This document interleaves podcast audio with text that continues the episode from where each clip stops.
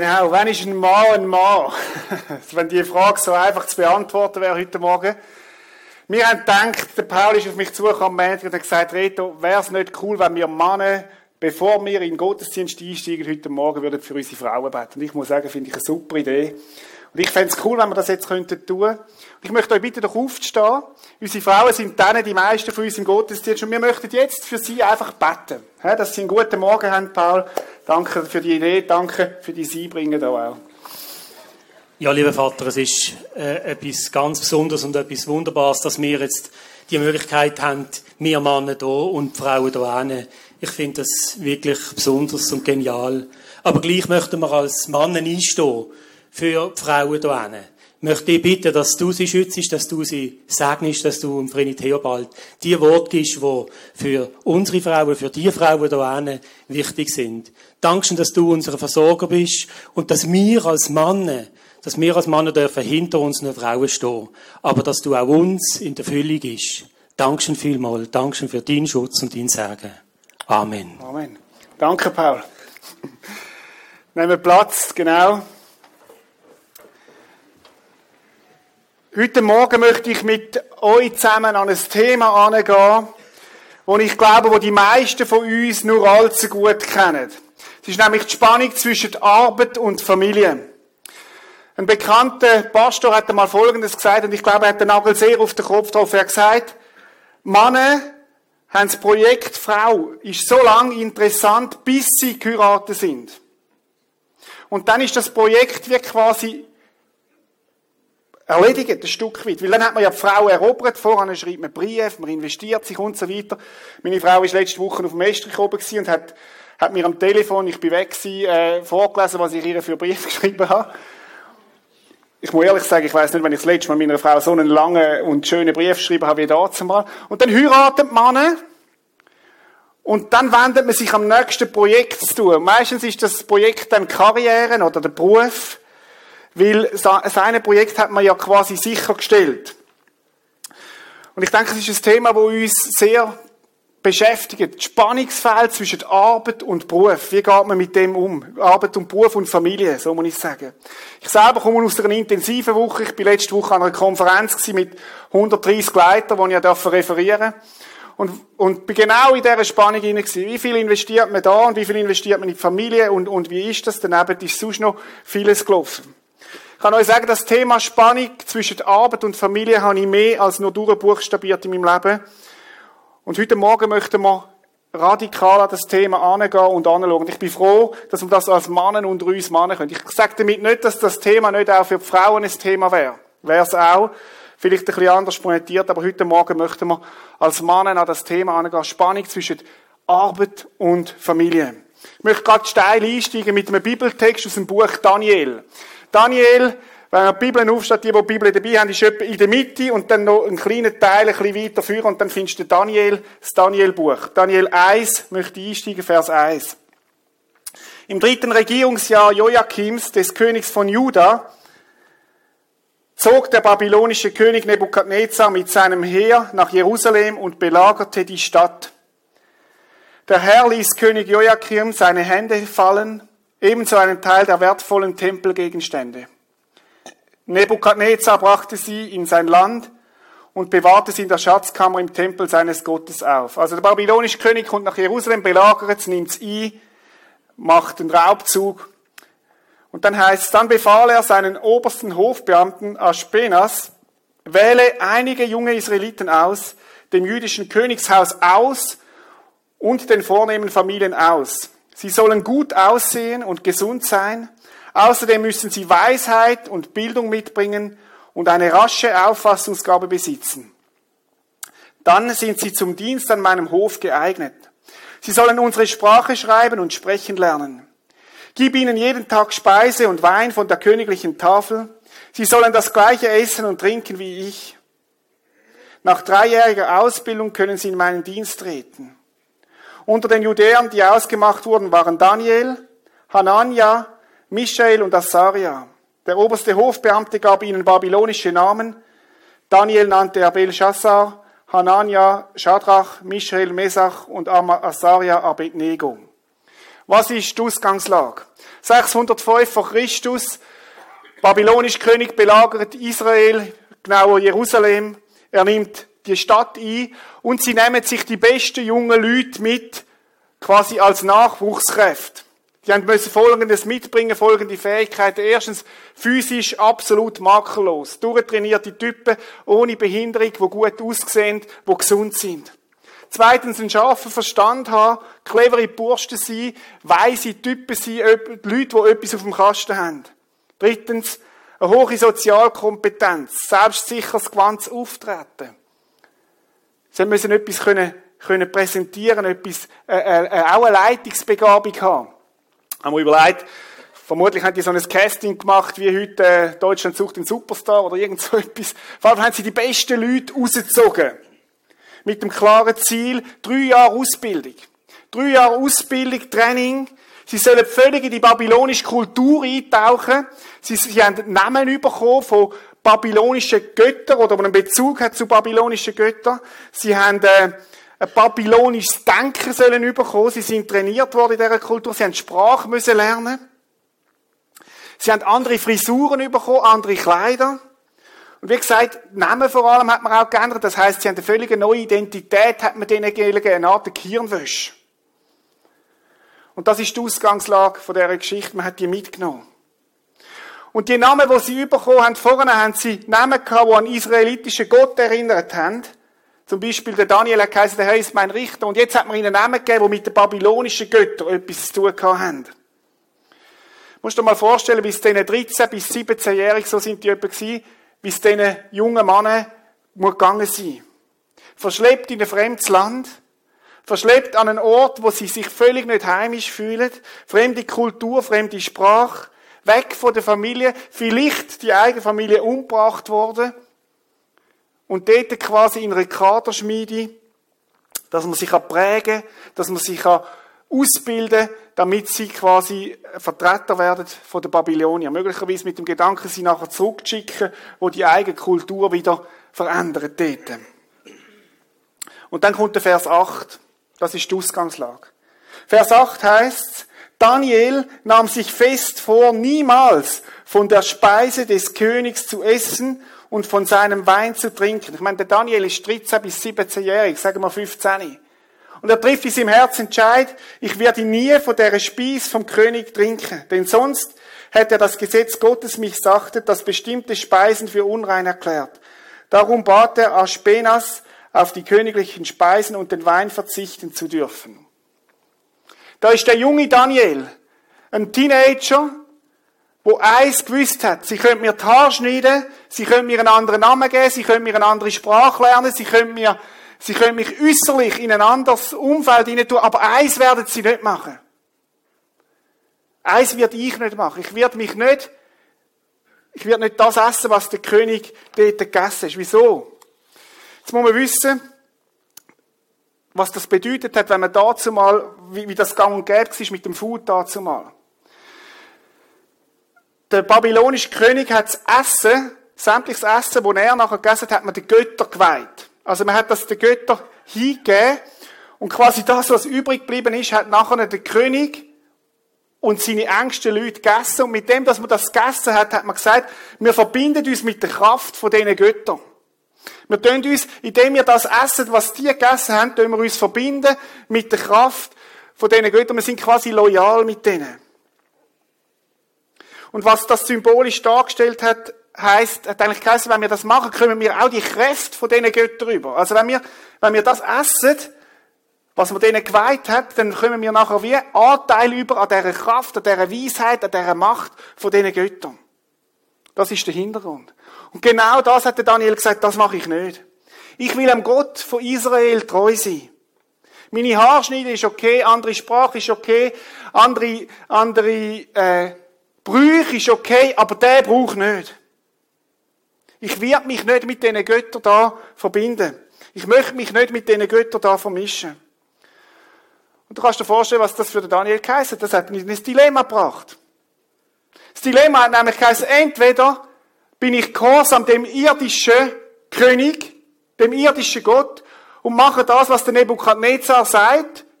Ich klar, man könnte mir sagen, wow, hey, du bist ein Sklave und hast so ein Top-Essen und Top-Wein und alles. Aber das ist das Dilemma gewesen. Entweder tue ich das, was der irdische König sagt, oder aber ich bin loyal meinem unsichtbaren König gegenüber. Und in dieser Spannung war der Daniel. Das ist die Spannung, wo er drin war. Es hat keinen Weg gegeben, es beiden recht zu machen.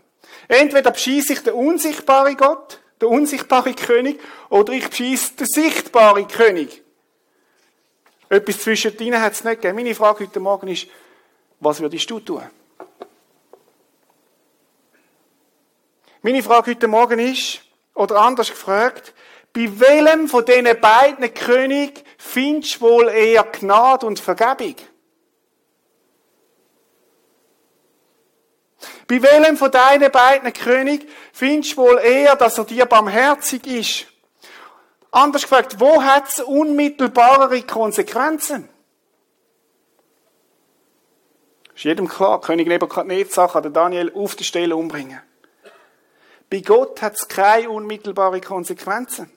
Der Nebuchadnezzar könnte Daniel durch tausend andere ersetzen. Ich meine, er ist der Chef, er ist der König gewesen. Er hat Zugang zu allen jungen Männern. Und der Daniel ist nur einer von vielen gewesen. Was soll's? Den kann man auswechseln. Der Punkt ist, es hat nur ein Entweder-Oder gegeben für den Daniel. Und der Daniel hat müssen entscheiden, wem gegenüber bin ich loyal? Das ist die Frage. Am irdischen Nebukadnezar oder seinem Gott im Himmel? Schaut, vor sieben Jahren, es ist etwa sieben Jahre, habe ich ein Prinzip entdeckt. Damals in meiner Auszeit im Sabbatical, ich sage nachher noch etwas dazu, bin nachher auf das gestoßen durch einen anderen Pastor, der über das gelehrt hat, wo ich heute Morgen mit euch darüber nachdenken Ich glaube, wir Männer stehen genauso in einem Dilemma rein, wie der Daniel damals gestanden ist. Unser Thema ist nicht Food. Unser Thema ist nicht, ist sie McDonalds oder ist sie im Fünf-Stern-Hotel. Das ist nicht das Thema, das uns beschäftigt. Unser Thema ist die Herausforderung, wie verbringe ich meine Zeit? Das ist die Spannung, das ist das Dilemma, wo du und ich drin bin. Gebe ich meine Zeit meiner Familie oder gebe ich meine Zeit meinem Arbeitgeber, meiner Arbeit? Gebe ich meine Zeit meiner Ehefrau, meinem Kind, meinen Hobbys? Und wir alle treffen jeden Tag Entscheidungen, wenn wir wie viel von unserer Zeit geben. Und jeden Tag müssen wir neu entscheiden. Mann, das ist unsere Herausforderung für unsere Zeit. Wir heißen nicht Daniel, der muss entscheiden, welchen Futter er nimmt. Aber unser Dilemma ist Zeit. Wieso? Weil wir nicht genügend davon haben. Weil es nicht, wir haben zu wenig Zeit für alles, was wir müssten machen. Und wir alle beschiessen irgendwo. Alle. Die Frage ist wo. Manche von uns denken jetzt, Reto, das stimmt nicht ganz. Wenn ich besser organisiert wäre, wenn ich mehr Self-Leadership Skills hätte, wenn ich, wenn ich besser meine, meine, meine, mein Büro, meine Agenda würde organisieren, dann, dort ist das Problem. Das hat, dort, dort müsste ich mehr schaffen. Ich kann euch gerade mal entlasten. Ich glaube, das ist bei den wenigsten da innen der Fall, dass wir schlecht organisiert sind. Es gibt ein paar wenige, aber die wenigsten von uns werden das sein. Du kannst nicht dich immer noch besser organisieren. Das war die Falle, wo ich lange reingetappt war. Ich dachte, wenn ich noch besser organisiert bin, dann kann ich noch mehr. Das ist in der Regel nicht unser Problem. Disziplin ist in der Regel nicht das Problem. Von 90 Prozent da innen nicht. Das Problem ist, wir haben schlicht und einfach zu wenig Zeit für all das, was wir prestieren müssen. Wir haben zu wenig Zeit, um es allen recht zu machen. Wenn du deine Arbeit 100% machen willst, meine Behauptung ist, du würdest nie heimgehen. Ich, ich selber gehe nie zu Abend heim im Wissen, ich habe alles erledigt, was ich möchte. Ich habe jedes Mail beantwortet, ich habe jedes Telefon zurückgelötet, ich habe jedes Projekt so weit abgeschlossen, wie ich es muss. Ich habe meine, meine Predigten so genau und exakt vorbereitet, wie ich muss. Ich, ich, ich habe jedes Gespräch geführt, das ich hätte sollen. Ich habe jeden Mitarbeiter, bin ich, noch, ich, ich gehe jeden Abend heim im Wissen, ich bin nicht fertig. Und die ist es gleich. Ich weiß nicht, wenn du mit letzte Mal mit deinen Kindern gespielt hast und sie gesagt haben, hey Papi, wir haben genug gespielt. Bitte, bitte, geh arbeiten. Oder wenn du mit deiner Frau zusammen bist und sie gesagt hat, hey Schatz, mein Liebesdank ist übervoll, bitte, bitte, gang mega arbeiten. Ich halte es nicht mehr aus. Ich habe es noch nie erlebt. Meine Kinder haben mich noch nie an die Abend geschickt und gesagt, hey Papi, es ist gut, gang arbeiten, wir sind froh, wenn du gehst.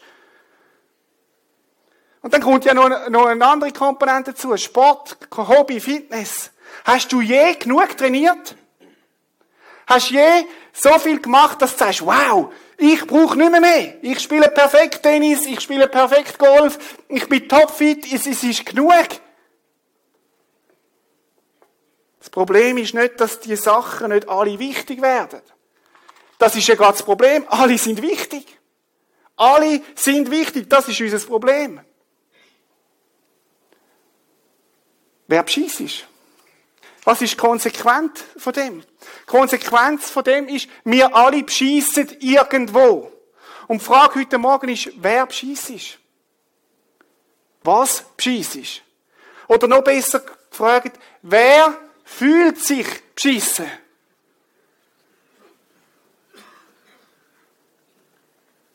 Wer fühlt sich beschissen? Vermutlich braucht niemand in deiner Familie das Wort beschissen. Ja, Vermutlich braucht niemand in deiner Familie das Wort beschissen. Aber lasst mich eine Behauptung von uns aufstellen. Bei den meisten von uns ist es nicht der Arbeitgeber, der sich beschissen fühlt.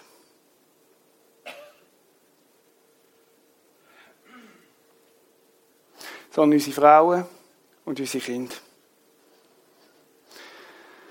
Ah, jetzt sind wir, viele von uns sind ja Christen und wissen, wie wir Christen damit umgehen. Wir beten. Und wir sagen, Gott, du weißt, wie streng ich es habe am Job. Du weißt, wie herausgefordert ich bin in all meinen Projekten, denen ich bin. Gell, du schaust jetzt zu meiner Familie. Ich kann es nicht. Bitte machst du. Das ist die christliche Antwort auf das Problem. Aber Leute, da ist das Problem. Wenn wir unsere Familie bitten, uns zu verstehen, zum Beispiel, indem ich sage, weißt, weißt der Papa ist so beschäftigt, du musst verstehen, ich wäre gern mit dir zusammen, aber ich kann nicht. Dann kommunizieren wir etwas. Wir kommunizieren, du bist wichtig, aber die Arbeit ist noch viel wichtiger. Das ist das, was ankommt. Schatz, ich wünsche mir, wir könnten, wir könnten mal wieder einen Abend zusammen verbringen. Aber du weißt, das Projekt, das noch nicht erledigt ist und das. Kommunizieren unter dem Strich, du bist wichtig. Aber meine Arbeit ist wichtiger. Cecilia, ich wünschte mir, ich könnte beim nächsten Unihockey-Spiel dabei sein, aber du weißt, der Papa hat ein Seminar am Samstagnachmittag und es geht ums Reich Gottes.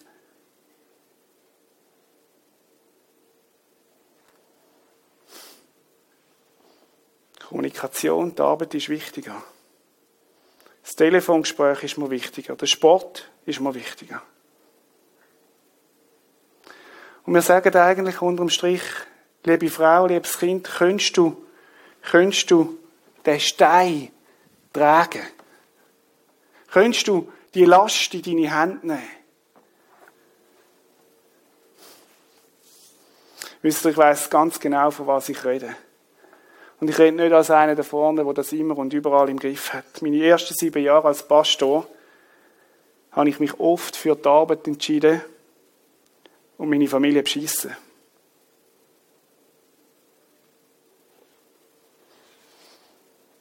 Und wenn wir frei hatten, bin ich oft so auf der Schnur dass ich gesagt habe, nur ja kein Besuch. Ich muss mich erholen.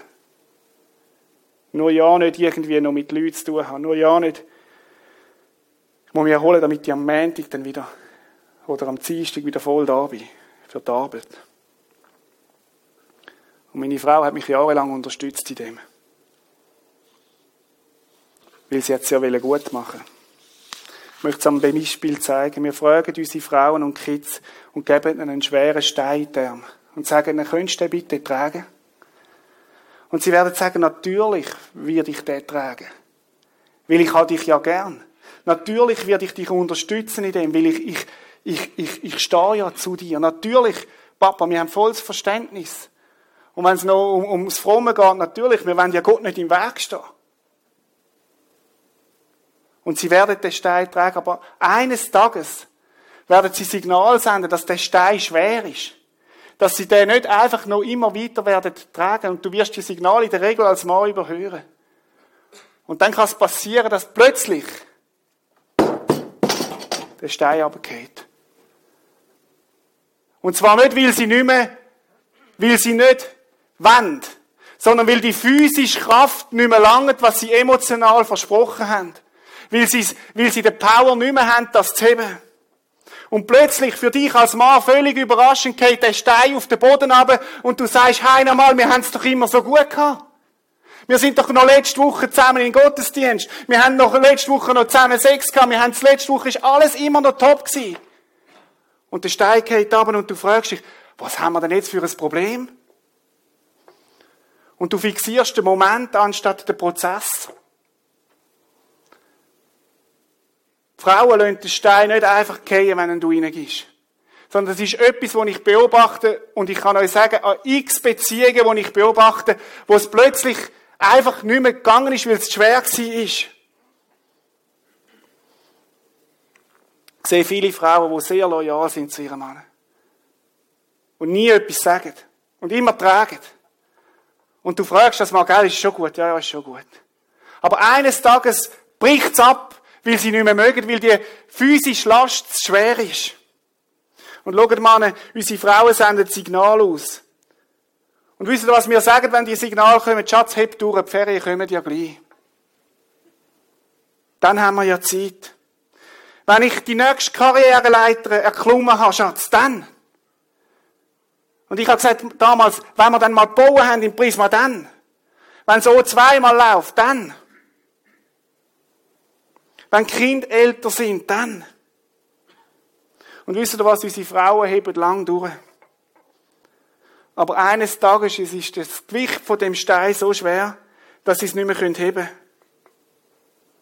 Nicht, weil sie nicht wollen, sondern weil sie nicht mehr können. Und dann gibt es Gespräche in meinem Büro und die tönen dann so. Reto, plötzlich ist sie gekommen zu mir und hat gesagt, ich ziehe aus. Plötzlich, ich kann es nicht verstehen. Plötzlich ist sie gekommen und hat gesagt, ich werde dich verlassen, ich gang. Reto, wir haben doch so viel, uns ist doch gut gegangen, wir haben doch so viel Gemeinsames erlebt. Leute, es ist nicht der, Prozess, nicht der Moment, sondern der Prozess, der dahinter steht. Wenn ich das so sage heute Morgen, bin ich mir bewusst, dass einige da drinnen sind, die sagen, hätte ich doch das vor fünf Jahren gehört. Hätte ich doch das vor fünf Jahren ernst genommen.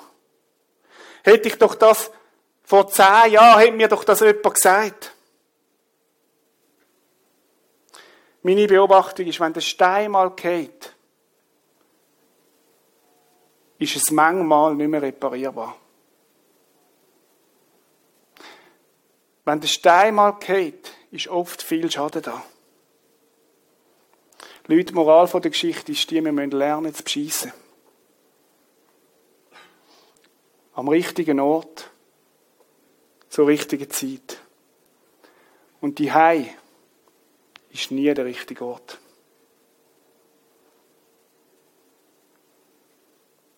Wenn der Stein die Hei fällt, dann ist alles in deinem Leben gefährdet. Inklusive deine Karriere, deine Hobbys, dein, dein ganze Freundesumfeld ist gefährdet dann. Wenn der Stein geht, wenn das Fundament der Familie zerbricht, dann bricht alles. Dann bricht alles ein, oft. Familiendynamik durchdringt alles. Auch deine Arbeit. Liebe Männer, wir alle wissen, warum wir die Hype schießen. Weil es dort keine unmittelbaren Konsequenzen hat. Wir alle wissen ganz genau, wo die Grenzen sind von unseren Frauen. Und wir gehen oft, oft sind wir wirklich fiese Typen. Wir gehen näher, so näher, wie viel es gerade noch mal gleiten. Und ich schließe mich voll mit dir. Ich weiß, von was ich rede. Wie viel kann ich noch zumuten, dass es noch okay ist?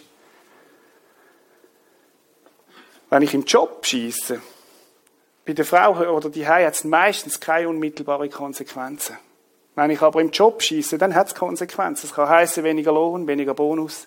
Es kann heißen weniger Ansehen, weniger Projekt, weniger Macht, weniger Karrierechancen, weniger Optionen. Zwei Stunden früher noch die macht doch die keinen Unterschied. Unterm Strich. Zwei Stunden länger am Job macht einen extremen Unterschied. Kannst all die 30 Mails noch beantworten, die du noch solltest. Kannst, kannst noch den Kunden dazu nehmen. Kannst noch das nächste Projekt lancieren und so weiter. Vielleicht sind es viel mehr Mails bei dir. Wisst ihr, was ich das Krasse finde? Wir sind loyaler zu unserer Arbeit gegenüber als zu unseren Frauen und Kindern, obwohl die Arbeit viel weniger loyal ist uns gegenüber. Sind wir doch mal ehrlich, du bist etwa drei schlechte Entscheidungen von einer Kündigung entfernt. Und man lässt dich fallen wie ein heißer Herdöpfel. Deine Familie wird dich nicht fallen lassen. Deine Kinder werden dich nicht fallen lassen. Deine Frau wird dich nicht fallen lassen. In der Arbeit ist es oft anders. Männer, wir müssen lernen, am richtigen Ort zu beschissen. Wenn du nicht möchtest, dass dein Stein plötzlich geht, musst du lernen zu beschissen. Und übrigens, liebe Männer, bei den Frauen würde ich genau das Gleiche sagen. Es gibt Frauen, die ihre Kinder, geben ihren Kind viel, viel, viel mehr Priorität als ihren Männern. Ist nicht gut. Es gibt Frauen, die geben am sauber geputzten Haus viel mehr Priorität als der Beziehung mit ihren Männern. Aber die sind jetzt nicht da. Aber sie werden Podcast schauen. Wir können unseren Kind nichts Besseres geben als stabile, intakte Beziehungen. Da bin ich tiefst überzeugt. Stabilität die fängt an mit einer guten Ehe. Wenn ich mich müsste entscheiden zwischen dem Kind und der Frau, dann würde ich mich für die Frau entscheiden. Die Frage ist, wo beschissest du? Wer fühlt sich beschissen? Ich möchte heute Morgen ganz konkret werden. Ich möchte drei ganz praktische Anwendungsmöglichkeiten dir geben.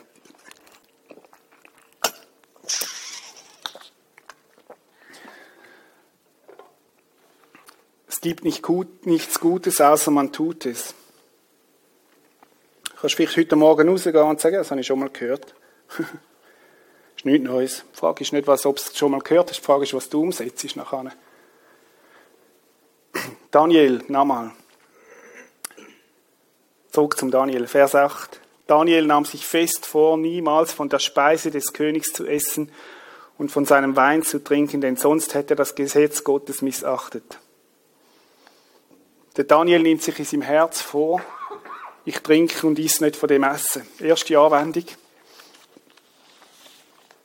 Der Daniel entscheidet sich, bevor es losgeht, wer er möchte beschissen. Und die Anwendung wäre, entscheid im Voraus, wer du, wenn du möchtest beschissen. Was mich beeindruckt ist, der Daniel hat keine Ahnung, wie sein Entscheid rauskommt. Er weiß es nicht.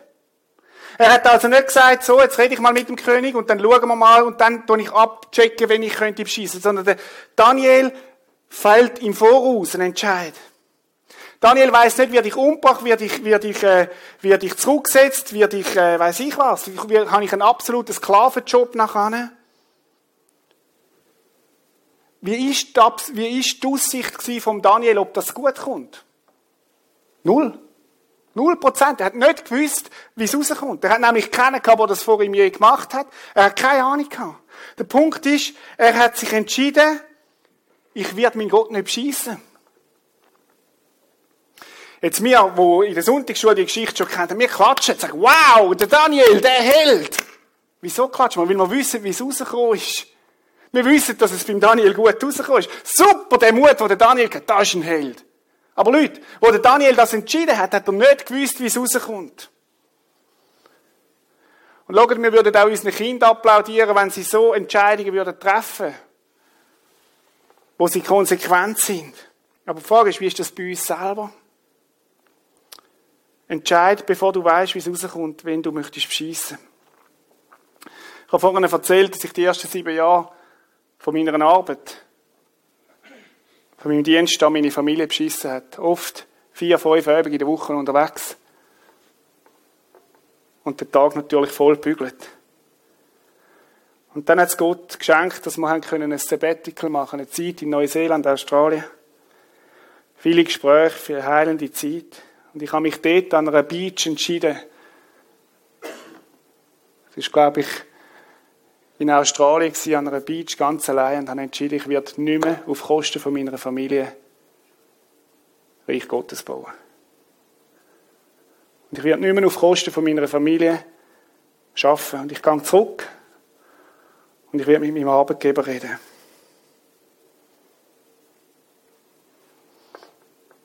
Und ich habe nicht gewusst, wie es rauskommt. Ich bin zum René Christen gegangen, dazu, war mein direkter Vorgesetzter und habe gesagt, ich muss mit dir reden. Das hat mir extrem viel Mut gekostet. Extrem viel Mut gekostet. Ich habe gesagt, ab sofort werde ich nicht mehr auf Kosten von meiner Familie da arbeiten. Ich brauche mehr frei. Und ich würde es akzeptieren, wenn du sagst, das geht nicht, dann darf er mir künden oder ich künden, ist okay. Aber ich werde es nicht mehr machen. Und der René hat zweimal leer geschluckt und hat gesagt, es ist gut. Die Geschichte von Daniel geht weiter. Vers 9.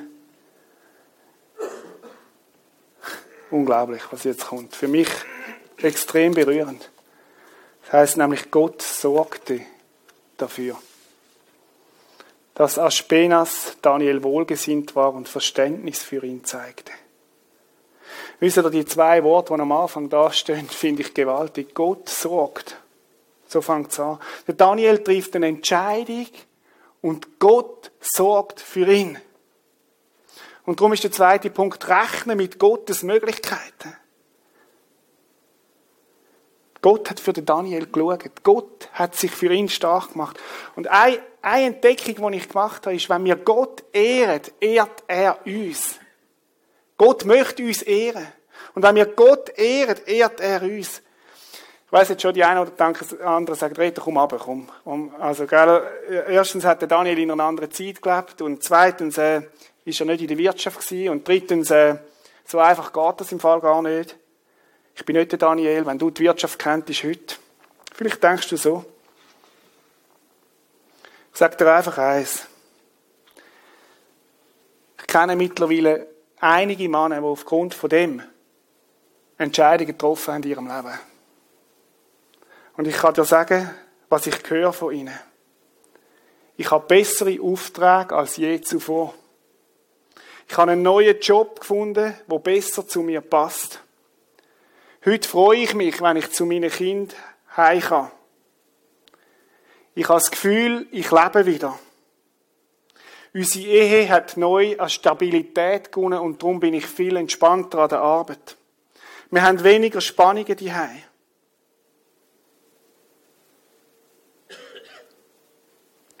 Kürzlich hat mir mein Sohn einen Brief geschrieben. Danke, Papa, dass du so viel Zeit mit mir verbringst.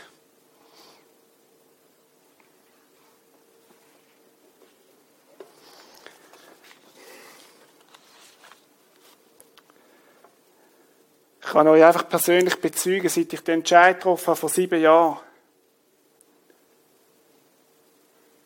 ist meine Leistung am Arbeitsplatz viel besser geworden.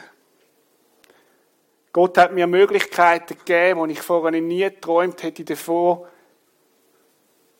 in Gebiete hineinzukommen, wo ich vorher nie gedacht habe. Ich wünsche uns allen, dass wir Gottes Segen empfangen. Aber Leute, es wird nicht passieren, wenn man seine Prinzipien missachtet. Mir hat Jesus damals gesagt, ich liebe Gemeinde und du sollst deine Frau lieben und nicht umgekehrt. Ich möchte euch fragen, wer kennt sich besser aus in der Wirtschaft als Gott? Wie weit weißt du jeden Auftrag, der kommt, ah, das ist, weil ich das, das und das gemacht habe, darum habe ich den Auftrag genau bekommen. Ich höre von vielen, ich kann das im Letzten auch nicht sagen. Manchmal ist es Zufall, wo da passiert. Manchmal kann man es gar nicht erklären, wieso jetzt ausgerechnet ich den, den, den Auftrag bekommen habe. Faktoren, die du gar nicht kannst bestimmen. Es wird noch praktischer beim Daniel. 11 bis 14. Da wandte sich Daniel an den Aufseher, den der oberste Hofbeamte über ihn hatte und seine drei Freunde eingesetzt hatte. Versuch es doch zehn Tage lang, uns nur Gemüse und Wasser zu geben. Dann vergleiche unser Aussehen mit dem der anderen jungen Männer, die von der Tafel des Königs essen, und dann entscheide, was du in Zukunft mit uns tun willst. Der Aufseher willigte ein und erfüllte ihren Wunsch. Daniel wird ganz konkret und er geht diplomatisch mit der Situation. Daniel sagt, lass es uns testen. Lass es uns wenigstens ausprobieren. Und das wäre meine Dinge auch an dich. Test doch Gott. Gib ihm einen Monat eine Chance. Also, einen Monat werde ich früher noch von der Arbeit heimgehen. Eine Stunde früher noch. Vielleicht, ich weiß nicht, das musst du für dich herausfinden, was das heißt. Oder ich werde einen Abend mehr pro Woche mit meiner Familie verbringen. Und vielleicht musst du zu deinem Chef gehen morgen und sagen, ich mache ein Experiment. Lass mich wenigstens einen Test machen. Und wenn es ein kluger Chef ist, dann ist er nicht an deinen Stunden interessiert, sondern an deinem, an deinem Output.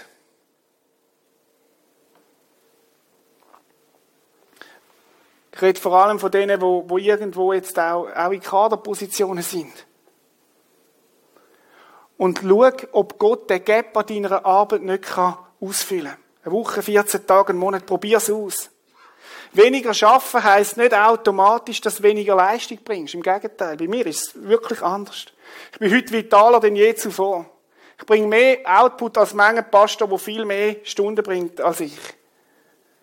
Ich schaffe heute noch Herz, so ist es nicht. Ich will nachher nicht reden, du bist ein fauler Sieg. Ich glaube, ich kann es mit Mengen auf, aufnehmen da.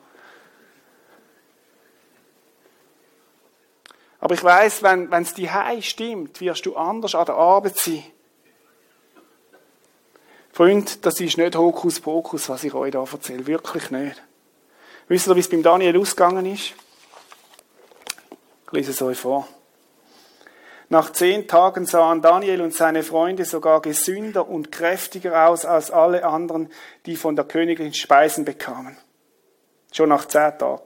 Darum gab der Aufseher ihnen von nun an immer Gemüse von der Tafel des Königs, brauchten sie nichts zu nehmen. Gott schenkte den vier jungen Männern außergewöhnliche Weisheit und Erkenntnis. Schon bald waren sie mit dem gesamten Wissen Babylons vertraut. Daniel konnte außerdem Visionen und Träume deuten. Nach Ablauf der drei Jahre befahl König Nebukadnezar, ihm alle jungen Israeliten vorzustellen. Der oberste Hofbeamte brachte sie zum König. Und dieser sprach mit ihnen. Dabei wurde ihm klar, dass Daniel, Hanania, Michael und Asaria alle anderen in den Schatten stellten. Von nun an waren sie seine Berater. Immer wenn der König vor schwierigen Entscheidungen stand und auf ein sicheres Urteil angewiesen war, fragte er die vier Freunde um Rat. Denn er hatte erkannt, dass sie allen Wahrsagen und Geisterbeschwören seines Landes weit überlegen waren. Wo beschießest du? Wer beschießest du? Wer fühlt sich beschissen?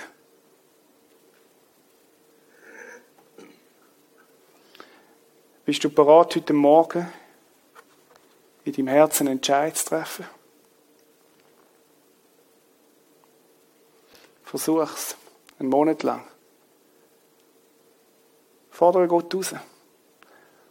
Ob er sich nicht wird dazu stellen.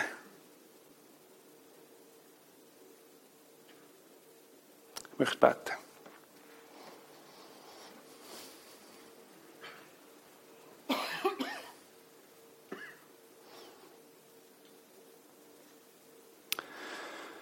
Herr, für manche von uns ist der Morgen schwierig. Schmerzlich. Manche von uns denkt, hätte ich doch nur vor Jahren die Botschaft gehört und vor allem hätte ich sie umgesetzt. Bitte ich, dass du ihnen ganz nahe bist jetzt. Und Herr, gib du dem Mut, heute Morgen die Entscheidung zu treffen, die Arbeit und nicht die Familie zu beschissen, Herr. Jesus, wir sind herausgefordert, ist keine Frage. Wir stehen in einer enormen Spannung, viele von uns, Herr. Aber hilft, dass wir heute Morgen radikal neue Prioritäten setzen, Herr. Herr, gib du Heilig unseren Ehen, unseren Kindern. Und du weißt, wo wo es Frauen hat, wo die Steine heben und noch heben sie es, Herr. Hilf, dass wir, dass wir agieren als Mann, Herr. Hilf uns, unsere Ehe nach deinen Prinzipien zu leben, Herr. Und Herr, ich erwarte und bete auch, dass du dich dazu stellst, wo Männer mutig die Entscheidungen treffen, nicht auf Kosten von ihrer Familie Karriere zu machen oder, oder zu leben. Zeig du dich als der mächtige Herr. Vielleicht bedeutet es auch für den einen oder anderen von uns, finanzielle Opfer in Kauf zu bringen. Nein, Jesus. Vielleicht auf einen Karriereschritt zu verzichten, Herr. Wenn das so ist, dann gib du den Mut dazu, Jesus. Bewahr du, dass wir das gehört haben und nichts tun. Und dass in zwei, drei Jahren die Steine runtergehen und man sagt, hätten wir es doch da, da zumal, Herr. Bewahr du wirklich davon, Jesus. Hilf uns dabei, Herr. Amen.